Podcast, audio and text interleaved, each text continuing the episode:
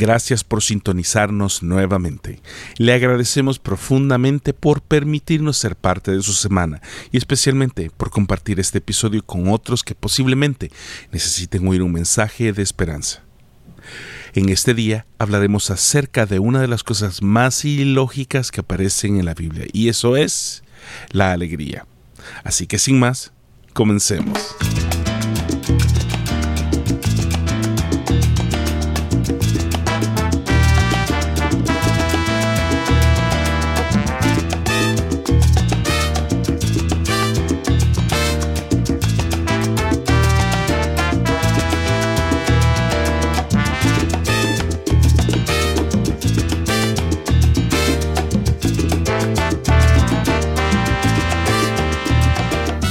Muchos de ustedes se preguntarán qué ha pasado en las últimas semanas que Eli ha estado posteando videos de reacciones y humor. La verdad es que yo mismo me he estado preguntando exactamente lo mismo dentro de mí y le he preguntado a Dios el por qué que se me ocurran estos videos, lo cual quiero responderle de la mejor manera posible, ya que cada uno de ustedes necesita una respuesta al igual que yo la necesité. La respuesta es muy simple y la podemos encontrar en Filipenses 4, del 4 al 7. Lo leo en la Reina y Valera 60. Regocijaos en el Señor siempre. Otra vez os digo, regocijaos. Vuestra gentileza sea conocida de todos los hombres. El Señor está cerca. Por nada estéis afanosos, sino sean conocidas vuestras peticiones delante de Dios en toda oración y ruego con acción de gracias. Y la paz de Dios, que sobrepasa todo entendimiento, guardará vuestros corazones y vuestro pensamiento en Cristo Jesús. Un amigo inusual.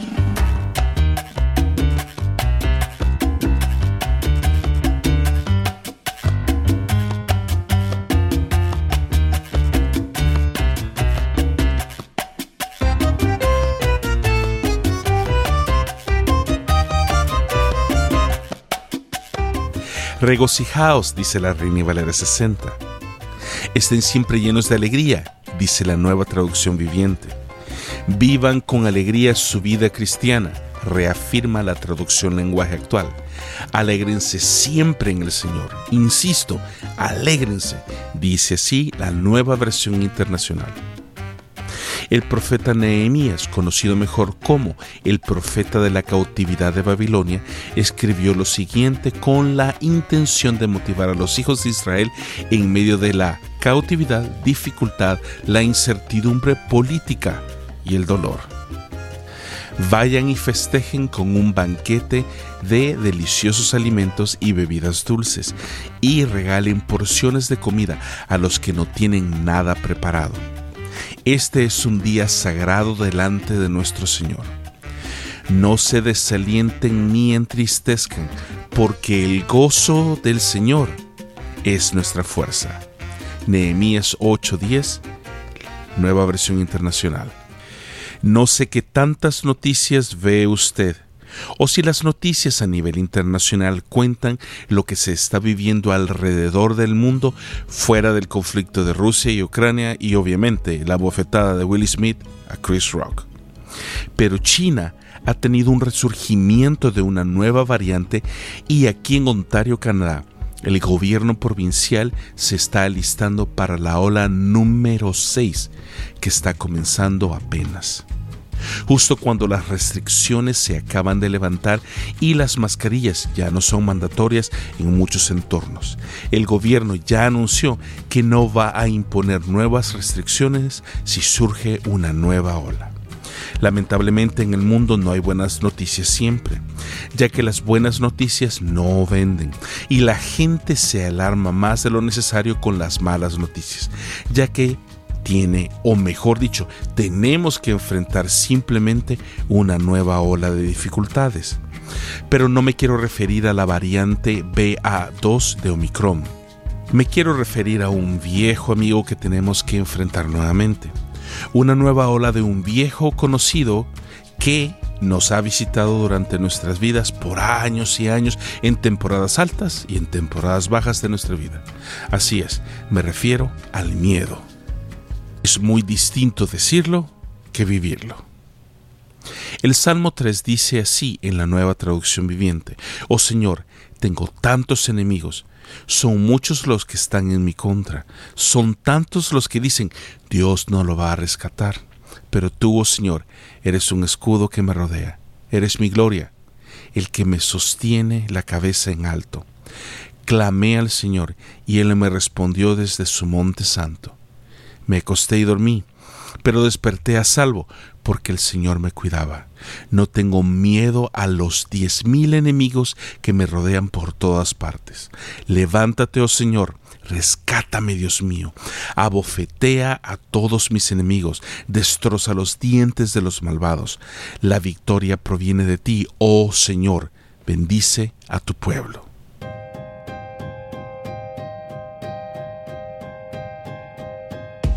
Estando rodeados de calamidad, muerte e incertidumbre, ¿quién no va a tener miedo? Eso es lo que el salmista describe, una situación muy similar o un panorama ya conocido para nosotros en medio de la dificultad, estando en el ojo del huracán, en medio de todas las miradas que nos ven esperando nuestro siguiente movimiento. Aunque muchos nos digan que Dios no nos rescatará, hay posiblemente muchos que me están escuchando que han dejado de creer en Dios simplemente por un incidente o por culpa de la iglesia. Y simplemente justifican su estilo de vida, alejados de Dios, culpándolo de los abusos o de las malas experiencias que han tenido dentro de cualquier iglesia. No nos confundamos, damas y caballeros, por favor. La iglesia no es un museo de santos, sino que simplemente es un basurero. Sí, me escuchó bien. Somos como un hospital en el que todos estamos enfermos y necesitamos urgentemente que nos atiendan porque nuestras heridas están infectadas y en muchos casos hasta huelen mal. Dejemos que el miedo y las experiencias pasadas bloqueen nuestra vista y no nos permita ver la mano de Dios cuidándonos siempre, solo porque alguien igualmente enfermo que nosotros ha metido la mano en medio de todo. Si usted ha perdido la fe en la iglesia de Dios, le cuento un secreto. Yo también he perdido la fe en la iglesia y en los líderes de nuestras organizaciones. le aclaro y le dejo sin duda alguna que hay algo que no he perdido, mi amor y mi fe en Dios, a pesar de los miedos, temores y malas experiencias que me están rodeando en medio de lo que yo no puedo controlar, ya que Dios es mucho más grande que todos mis temores, que todas mis dificultades, y su amor cubre multitud de faltas, como lo dice así en 1 Pedro 4.8. Tengo miedo, dijo alguien. La clínica imbacano.com define el miedo de la siguiente manera. El miedo es un esquema cerebral de adaptación al entorno y constituye un mecanismo de supervivencia y de defensa, el cual le permite a la persona responder ante situaciones adversas con rapidez. En ese sentido, es normal y beneficioso para todos los seres vivos tener miedo. El miedo es un mecanismo de defensa. Pero, ¿qué pasa cuando ese mecanismo de defensa se atasca o estamos sometidos a estrés y dificultades por periodos prolongados?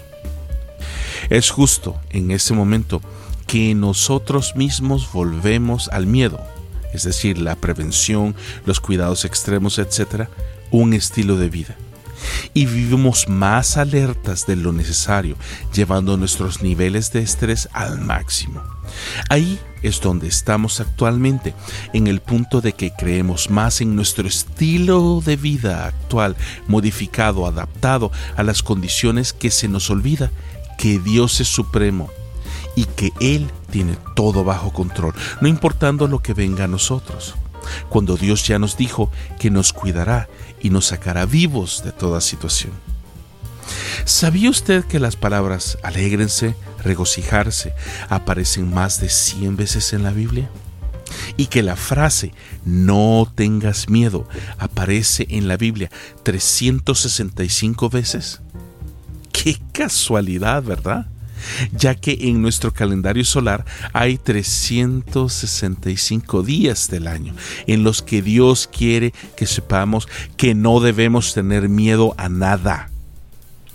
Esta es la razón por la cual usted ha visto en las dos últimas semanas dos videos de reacciones de risa y de humor.